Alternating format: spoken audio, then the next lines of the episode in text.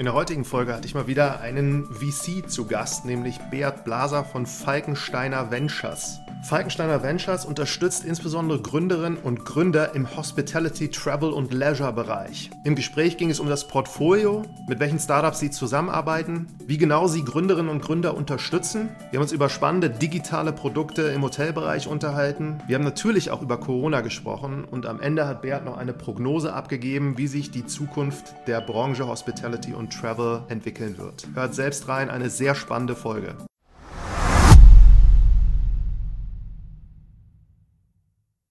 Herzlich willkommen zu einer neuen Folge von Marketing from Zero to One. Ich habe heute einen Gast zugeschaltet, digital aus Zürich, und zwar den Beat Blaser von Falkensteiner Ventures, einem VC. Herzlich willkommen, Beat.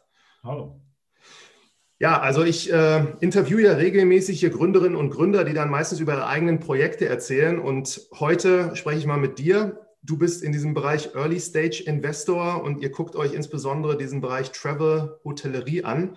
Bevor wir so ein bisschen darüber auch sprechen werden, was ihr euch da genau anguckt, mit welchen Startups ihr arbeitet, sag noch mal so ganz kurz ein paar Worte zu dir. Also was du gemacht hast, wo du studiert hast und du hast ja sehr spannende Stationen auch in der Wirtschaft gehabt. Ja, gerne. Also zuerst auch mal Hallo an die ganze Community, die dazuhört. Ähm, ich war mein ganzes Leben in Travel äh, zu Hause. Ich bin Schweizer, äh, war aber die letzten ja, 15, 20 Jahre eigentlich meistens irgendwo in Europa unterwegs. Ich war äh, lange Jahre bei Thomas Cook, äh, die es ja nicht mehr gibt oder so nicht mehr gibt. Ich bin äh, frühzeitig noch rausgekommen, ähm, weil ich damals schon den Wunsch hatte, selber was zu machen. Ich komme vielleicht auf diesen Punkt noch zurück, weshalb ich rausgegangen bin und weshalb ich heute tue, was ich tue.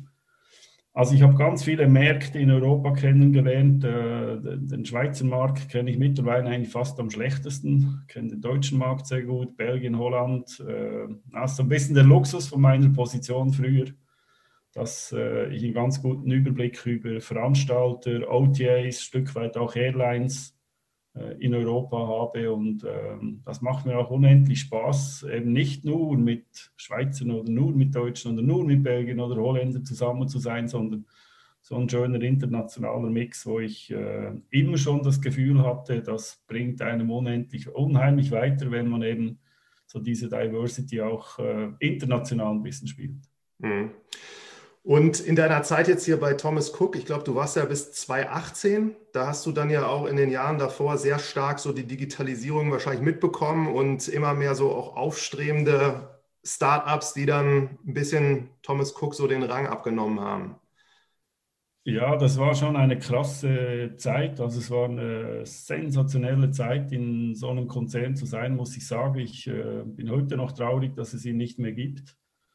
Äh, und gegen Schluss war es dann natürlich auch eine super tragische Zeit, weil äh, wenn man so Studium macht, dann liest man dann auch die äh, Harvard Business Case, äh, Cases und liest so, weshalb gibt es Kodak nicht mehr oder weshalb gibt es X oder Y nicht mehr und denkt dann so, na, schlechte Manager oder und plötzlich findest du dich und bist selber in diesem, na, in so einer krassen Situation drin.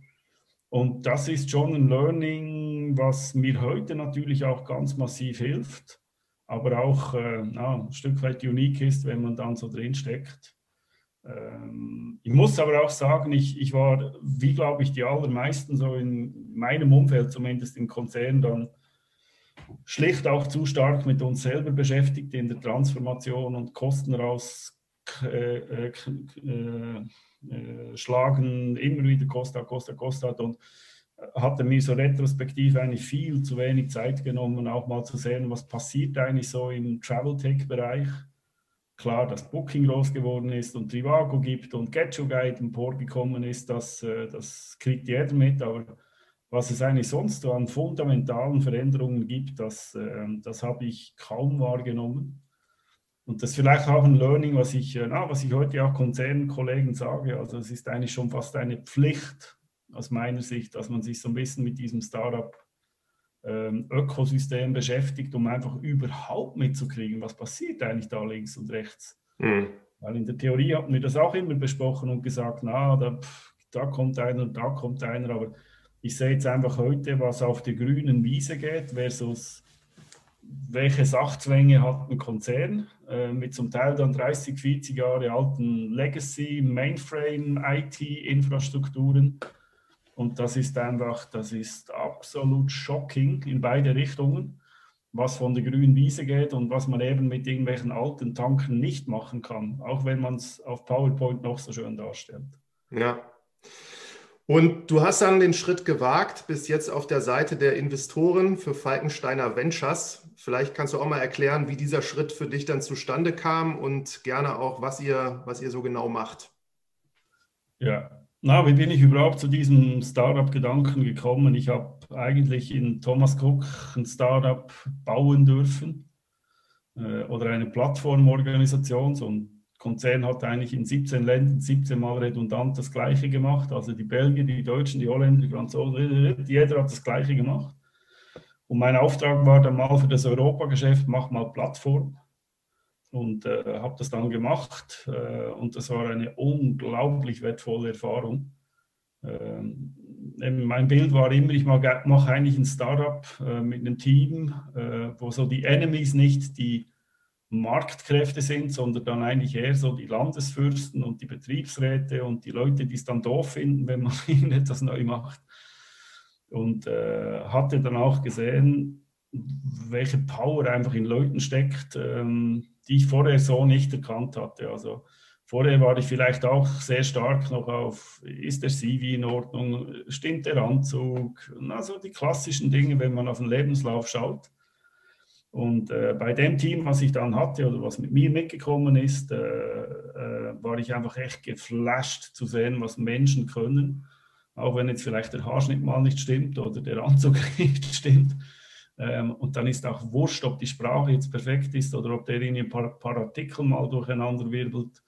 Äh, wenn irgendeiner dann Tools baut, wo ein Konzern sagt, das kostet 300.000 und der stellt es dann über Nacht für ein paar tausend Euro hin. Also das ist eigentlich mein Zugang gewesen, wo ich gesehen habe, wow, das ist ja Wahnsinn, was Menschen machen können, wenn man sie lässt und wenn man eben auch ähm, Verantwortung delegiert und jetzt nicht einfach Tasks dele delegiert. Und äh, ich habe dann das Gefühl, na, wenn es hier geht, dann geht es wahrscheinlich in der freien Welt auch oder in der Nicht-Konzern-Welt. Und das hat mich dann eigentlich in diesen Bereich getrieben. Mhm. Und ihr habt das dann zusammen entschieden, dann Falkensteiner zu gründen oder ist das anders gelaufen, dass du dazugeholt wurdest? Ja, der Erich Falkensteiner ist ja Hotelier, eine Hotellegende für mich und er hat 35 Hotels und war die letzten Jahre schon ein bisschen als Business Angel tätig, hat hier ein Investment gemacht, da ein Investment gemacht und hat dann eben auch gesehen, dass, gesehen, das funktioniert sehr gut, mit, vor allem mit seinem Netzwerk, auch mit seiner Gelassenheit, dass er es niemandem mehr beweisen muss und äh, hatte dann eben Spaß, äh, mit jungen Leuten was zu geben, aber natürlich auch viel zurückzukriegen. Und äh, ich hatte eine hm, nicht ganz ähnliche, aber doch verwandte Idee, wo ich mich nach meinem Exit Thomas Cook hätte selbstständig machen wollen. Und weil wir uns 15 ähm, Jahre kannten, ich als Veranstalter, er als Hotelier und wichtige Geschäftspartner waren, haben wir uns dann zusammengetan und haben jetzt auch na, zwei, zweieinhalb sensationelle Jahre hinter uns. Also das war what a ride. Ja, ja, erzähl mal ein bisschen über euer Portfolio. Was habt ihr da für Startups? Was machen die und wie bringen die die Hotelbranche voran? Ja, also wir sind, wir haben einen großen, starken Footprint in, in äh, Technologie-Startups, die Software as a Service für äh, Hotels äh, liefern äh, oder produzieren, machen. Wir äh, tun einiges im Bereich Travel, wir tun einiges im Bereich Vacation Rental, also Ferienwohnungen, Shared Economy. Und äh, wir hatten immer schon ein Faible für Camping, Glamping und Outdoor und hatten uns eigentlich vor zwei Jahren schon festgelegt und gesagt, wir werden eher weniger jetzt äh, Investments machen im Flugbereich und äh, so die weit entfernten Themen, sondern unsere Kernkompetenz ist der, der, der Europaradius der Domestic Radius und äh, auch die Themen, also ein bisschen durch Greta getrieben, und durch die, äh, durch die junge Generation getrieben. Äh, ähm, na, halt back to nature und das, äh, darauf haben wir uns schon vor Prä-Covid äh, kalibriert und ähm, sind wir natürlich jetzt auch in der Phase Post-Covid mit Sicherheit äh, ganz gut aufgehoben. Mhm. Und ein, zwei Beispiele so von den größten Startups aus eurem Portfolio, was sie für Produkte haben?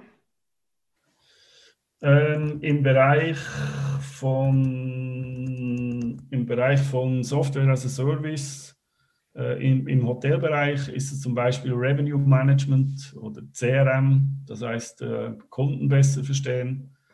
Äh, eine Softwaretechnologie, die die Meetingräume in den Hotels besser, besser verwaltet.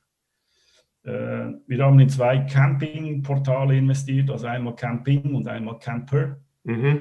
Äh, und wir haben tatsächlich auch in eine Travel Tech slash Reiseveranstalter Travel League investiert, ähm, der eigentlich das Veranstalterwesen neu erfunden hat. Und na, das war mein Beispiel vom Anfang. Technologie von der grünen Wiese in Winterseile hingestellt hat mit den richtigen Leuten. Also Veranstalter ist da genauso mit dabei. Wie wir auch ein bisschen was im Food and Beverage Bereich machen. Wir haben St. Annas in München, die Alpine Eatery, also den Bala, den Knödel aus Südtirol in die Städte bringen wollen, so ein bisschen nach dem Dean David oder Wahnsinn ja. Glückmodell.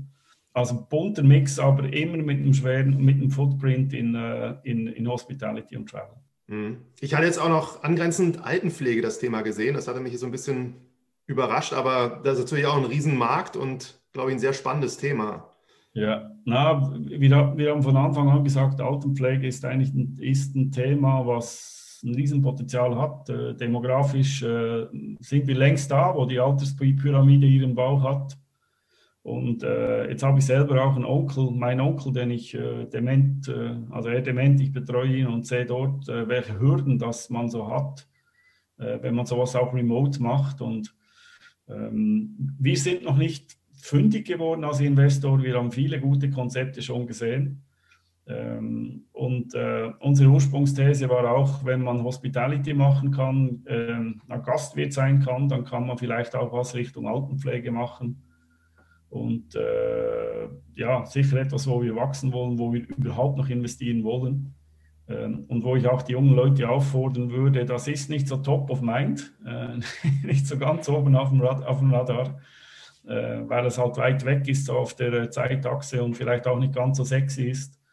Aber ähm, es sind ganz viele Themen in Travel heiß umkämpft und ich glaube im Bereich Altenpflege gibt es ein paar Potenziale, wo, wenn jemand gründen will, wo man, glaube ich, äh, wo man der Menschheit helfen kann, den alten Menschen helfen kann, den Familien helfen kann und wenn man es gut macht, vielleicht mit einem Exit auch ein bisschen Kasse machen kann. Ja. Und die Tickets, die ihr investiert und äh, wie ihr diesen Prozess auch gestaltet, dass ihr die Startups findet oder sie euch finden, wie macht ihr das? Wir sind äh, über alle Kanäle ansprechbar. Natürlich haben wir am Anfang auch ein bisschen Aufbauarbeit äh, geleistet, waren oft an Messen und an Pitching-Events und äh, heute ist es so, dass wir uns, glaube ich, einen guten Namen erarbeitet haben. Äh, es nicht so viele von unserer Art gibt im, im Venture Capital Bereich, äh, die jetzt ausschließlich auf Travel fokussiert sind, zumindest nicht in Europa. Ähm, es gibt einige, die da sehr stark sind, aber ausschließlich Travel äh, kenne ich Stand heute keinen, außer uns. Und ähm, na, von dem her haben uns die, die Leute kennengelernt. Wir lieben es, ich liebe es, wenn, na, wenn, wenn Startups zu uns kommen und sagen, der und der hat, äh, hat, äh, hat euch empfohlen. Also wenn Gründer uns empfehlen, das ist ein bisschen oftmals dann auch ein schöner Ritterschlag, äh, wenn die kommen und sagen, ich habe gehört, mit euch kann man gut zusammenarbeiten oder ihr seid keine Bullshitter. Ähm, das, äh, das gefällt mir eigentlich am besten. Das glaube ich. Wie macht ihr das denn, dass die Gründer das sagen? Also ich weiß auch, ihr unterstützt so operativ bei allen möglichen Themen dann auch mit, mit Netzwerk und ich glaube Office Space noch. Und was gebt ihr denen sonst noch? Ja, unser, unser Main Hauptasset ist, glaube ich, schon das Netzwerk und die, die, äh, die Lebenserfahrung, Berufslebenserfahrung. Und äh, der Erich ist ein Hotelier ähm, von, von, von Jugendbeinen auf. Ich war mein ganzes Leben im Travel.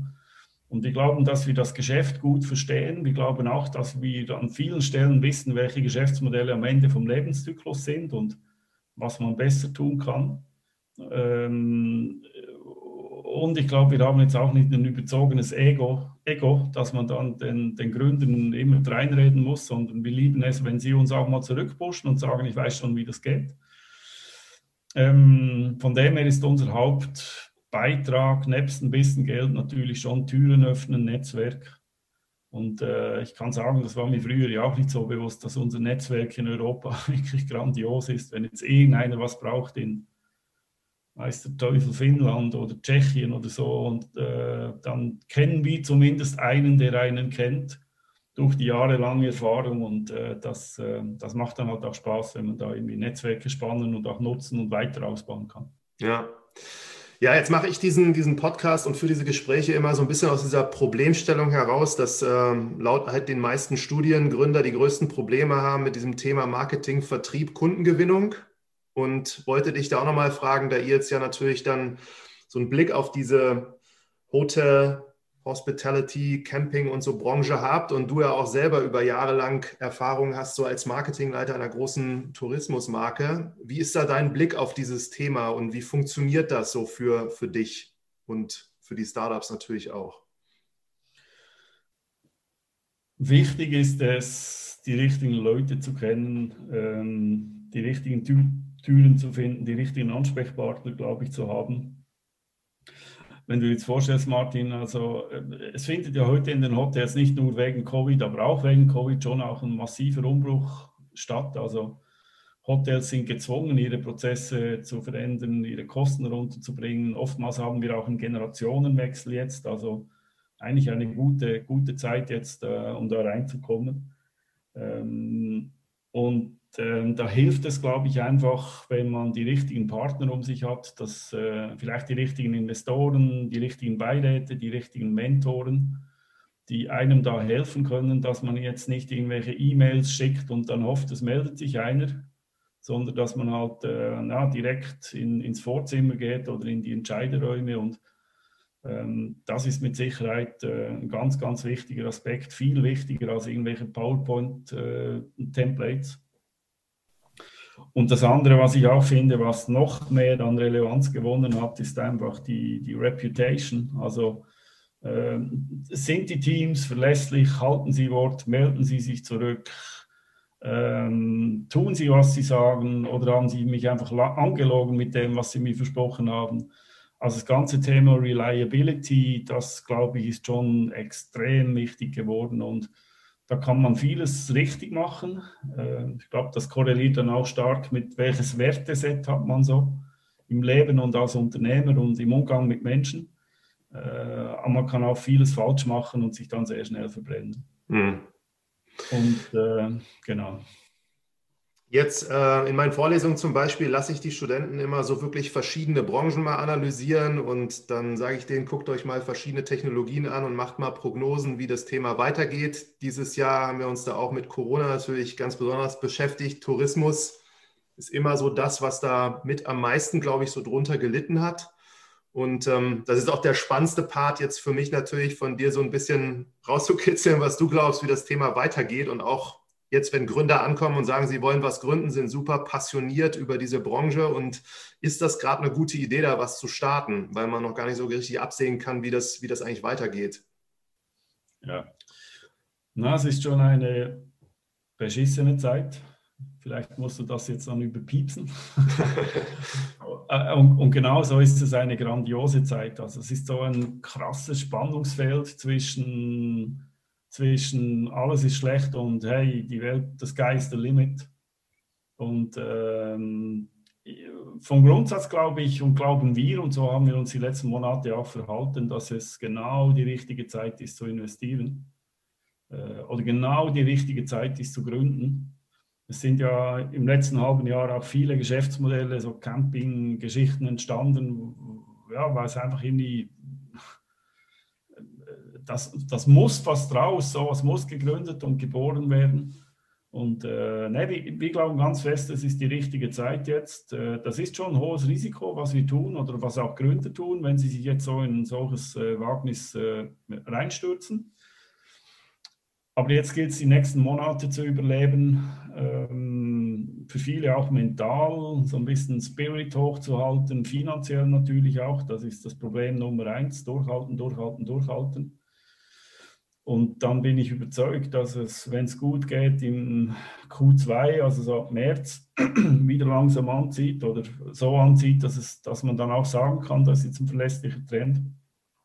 Und mit Sicherheit nach Ostern, Mai, ja, wird das, wird das zurückkommen. Und äh, wenn die Regierungen mal sagen, man darf wieder reisen und vielleicht genügend Menschen geimpft und Herdenimmunität und weiß der Geier was alles, dann kennt jeder von uns im Umfeld einfach nur Menschen, die raus wollen. Das, äh, das brodelt oder wollen alle wieder reisen und es wird zurückkommen. Und ich glaube, wenn man sich äh, zwei Jahre von heute, fünf Jahre von heute dann zurückblickt und sagt, wie war das eigentlich damals, dann ähm, muss man versuchen, so ein bisschen ja, heute nach fünf Jahren und zurückzuschauen und zu sagen, okay, es war schon, war schon heftig, aber hey, es ist weitergegangen und das, glaube ich, das ist ein gutes Bild für Gründer und auch für Investoren in Travel, mhm. wenn man in Travel sein will oder slash muss, äh, so wie wir das sind.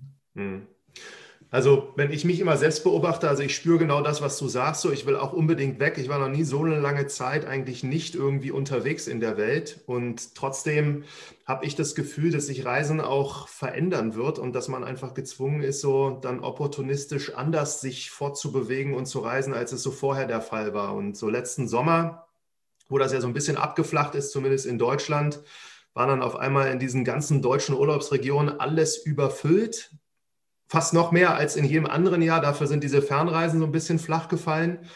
Und ich frage mich die ganze Zeit da so, wie sich das Thema entwickelt und wie sich auch Reisen verändert. Und dann hast du natürlich auch nochmal hier die Geschäftsreisen. Da ist die Frage, so fliegen Menschen einfach noch in Zukunft von Zürich nach München, um sich da mit jemandem zu treffen oder ihr mit einem Startup oder macht ihr das auch digital? Da wäre ich auch nochmal durchaus interessiert, so wie da dein Blick auf dieses Thema ist. Ja, also viele Trends, äh, die lagen auf der Hand und die werden ja jetzt eigentlich auch durch das Buchungsverhalten oder durch die Absichtserklärung der Menschen von uns allen auch äh, gestützt. Äh, mit Sicherheit ist der Radius deutlich kleiner geworden, mehr Domestik, mehr im Umland, mehr kurzfristiger. Nicht jetzt schon planen und man weiß nicht, ob dann der nächste Lockdown oder das nächste Problem kommt. Ich glaube, dass äh, äh, mit dem ökologischen mh, mm, Wandel, der ja stattfinden muss, äh, jetzt auch durch Covid äh, mit Sicherheit auch deutlich überlegter gereist wird, äh, so ein bisschen bewusster auch gereist wird, vielleicht mehr gemeinsam auch gereist wird. Also so Dinge, die wir, ich auch gemacht habe, mal 24 Stunden nach Dubai oder Wochenende nach New York und all das das kommt sicher schon auch wieder zurück, aber ich glaube, äh, im Moment haben die Menschen einen anderen Drang, halt äh, ja, ein bisschen bewusster mit Sicherheit zu reisen. Mhm. Mit Sicherheit etwas weniger Flug, mit Sicherheit etwas mehr Bus, Bahn und vielleicht auch Wandern und, und so weiter und so fort. Und äh, mit Sicherheit eben auch Aspekte wie alternative Unterkunftsarten.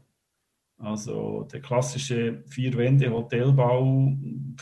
Gibt es auch sexy Alternativen dazu mit den Ferienwohnungen sind, sind toll, oder? Wenn man gemeinsam am Küchentisch äh, sitzen kann.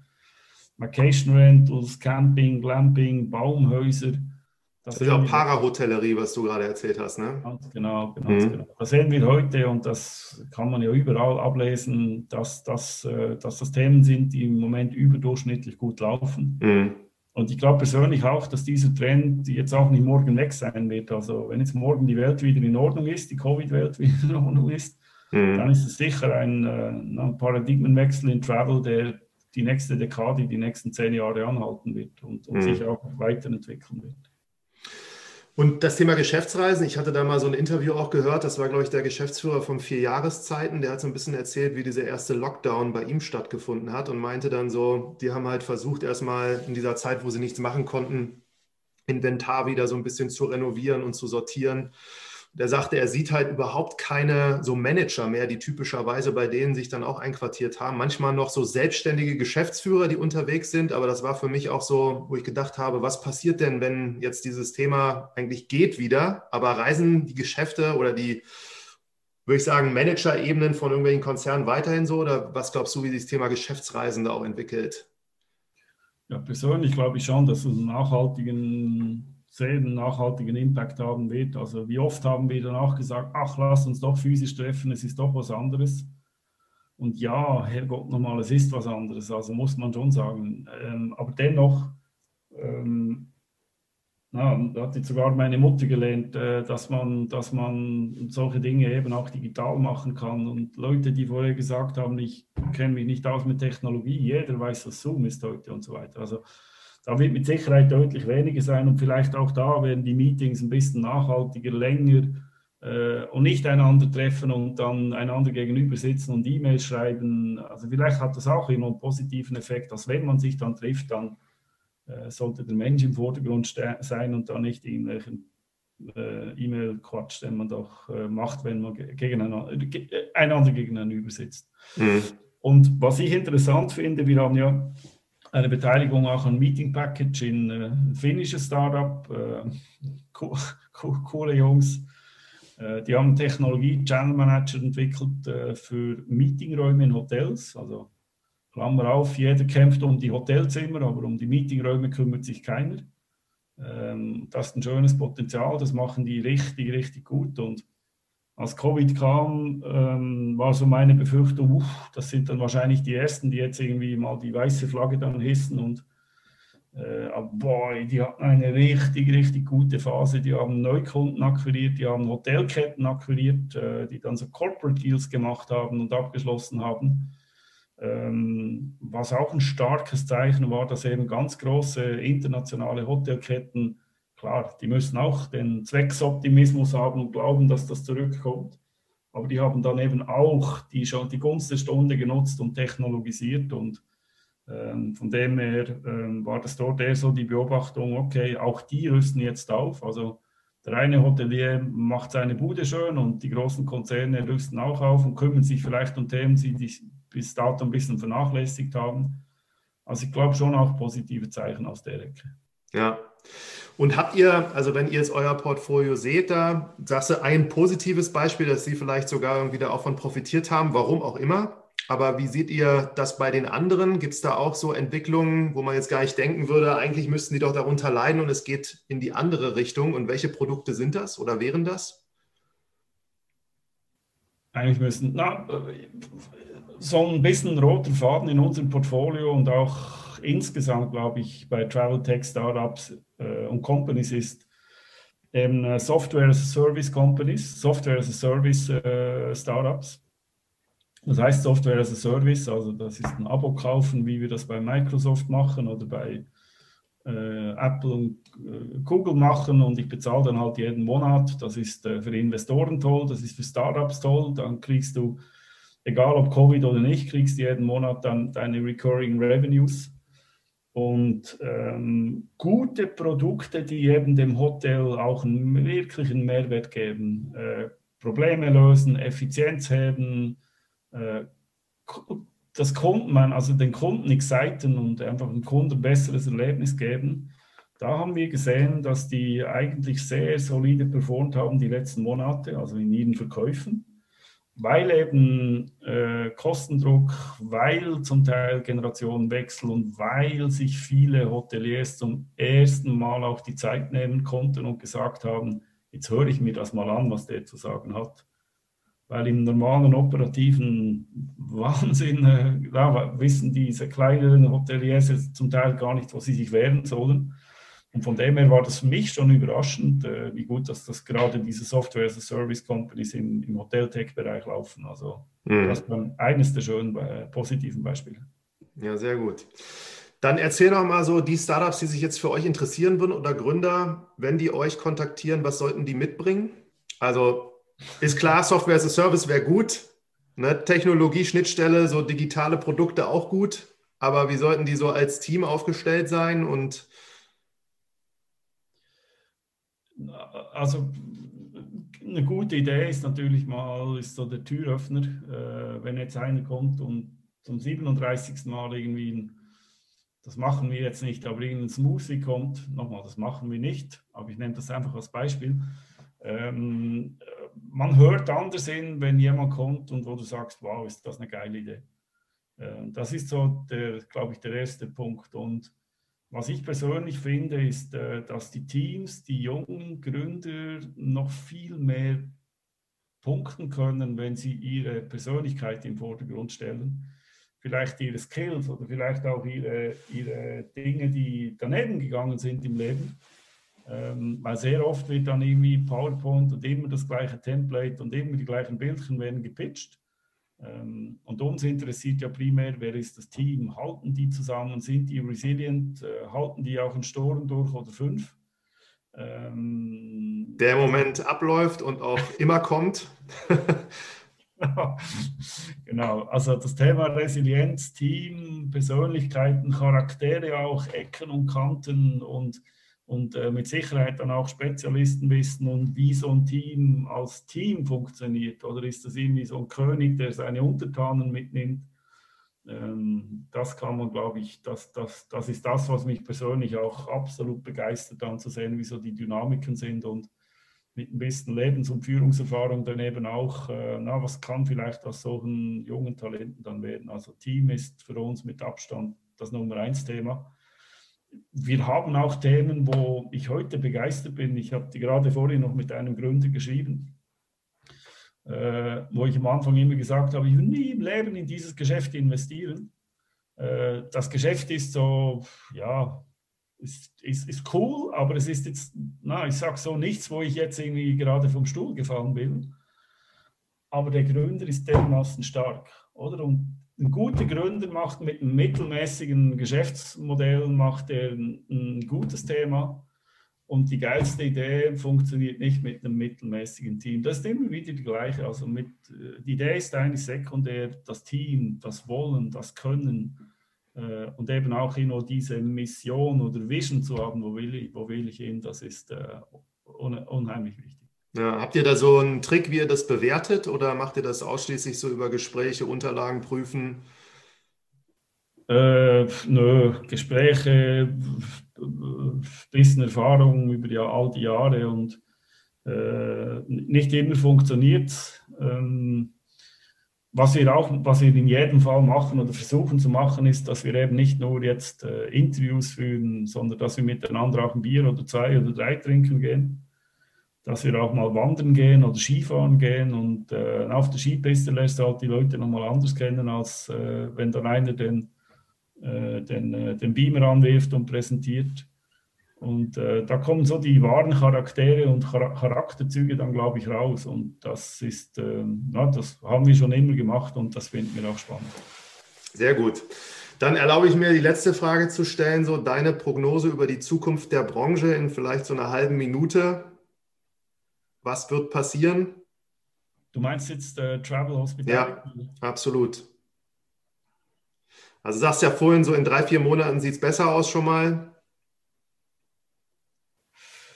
Ja, meine Zukunft ist noch, also digitale Themen werden sich durchsetzen, starke Teams werden sich durchsetzen, nachhaltige, bewusstere Themen werden, werden gewinnen, Problemlöser, also Painkiller-Themen werden gewinnen.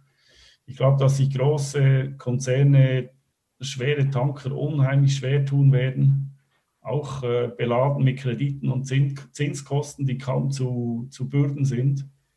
Ähm, und ich bin auch überzeugt, es wird zurückkommen. Es wird zurückkommen. Es wird nie mehr sein, wie es mal war, aber es wird ein neues Normal geben und äh, in diesem neuen Normal wird mit Sicherheit nicht weniger gereist werden als in der Vergangenheit. Vielleicht ein bisschen bewusster, vielleicht ein bisschen näher ähm, aber es kommt zurück.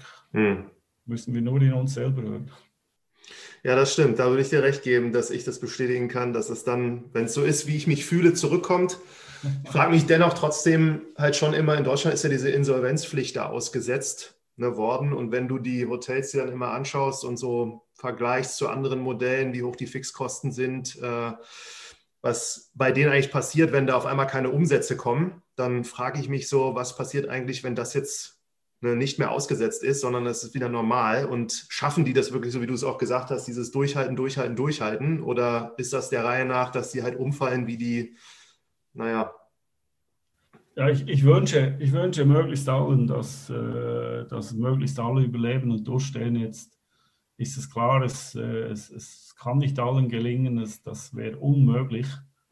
Ähm, und da sind, glaube ich, die Länder in Europa auch sehr unterschiedlich aufgestellt. Also äh, ich finde, die Österreicher machen da einen sensationellen Job, äh, wie die ihr ganzes Ökosystem stützen und dann wirklich auch was passiert. Äh, auch mit Geldern, die fließen. Ähm, ja, ich wünsche es allen und ich glaube, wie gesagt, durchhalten, starke Teams und einander auch äh, cheerleaden über die nächsten Monate, dann, dann äh, ist das schon viel wert. Ja, jetzt muss ich dir noch eine allerletzte Frage stellen, weil du ja auch so viel unterwegs bist. Ist dir in Europa oder gibt es da deiner Meinung nach so ein, zwei Länder, wenn du dorthin reist, wo du so sagst, die sind einfach den anderen voraus? In welcher Hinsicht? Überhaupt so, gerade an Digitalisierung, Tools, mit denen die so arbeiten wo das Reiseerlebnis so, wo du sagst, das ist innovativer als in allen anderen Ländern und Österreich jetzt so ein bisschen da schon natürlich hervorgehoben. Die machen ja eh viel, aber. Ja, Österreich, was ich meinte, war jetzt vor allem auf dem Thema Startup-Förderung, Wirtschaftsförderung. Ja. Die machen dieses wirklich vorbildlich und ich wünsche dem österreichischen Staat, äh, dass sie daraus dann auch die, die, die Benefits haben, also Return on Investment, dass, äh, dass das wirklich eben dann auch einen Ruck gibt, wenn, wenn das Geschäft mal zurückkommt. Und äh, puncto Nachhaltigkeit oder Andersartigkeit, ja, mir gefallen die nordischen Länder ähm, mit ihren, schon lange keine Diskussion mehr ist, ob jetzt Diesel oder Strom äh, zum Beispiel oder äh, wo, wo dich keiner mehr Chefs anschaut, wenn du im Taxi irgendwie mit, äh, mit Karte zahlen willst. Und ähm, so im Dachraum habe ich, wie oft habe ich dann Diskussionen mit den Taxifahrern, weshalb ich jetzt nicht Cash bezahlen will. Also mich persönlich, äh, mir gefallen diese nachhaltigen, progressiven, nach vorne gerichteten Modelle, die, äh, glaube ich, in Schweden ganz stark, Norwegen ganz stark da sind. Ich finde auch Holland ist da äh, an vielen Stellen voraus. Ähm, die würde ich jetzt so sehen. Super. Ja, dann sage ich ganz, ganz herzlichen Dank für deine Zeit und alle, die sich jetzt an euch wenden wollen. Falkensteiner-ventures.com, da sieht man euch nochmal alle zusammen und da ist auch, glaube ich, gleich direkt Kontaktformular, dass man dich auch kontaktieren kann. Herzlichen Dank, Martin. Vielen Dank.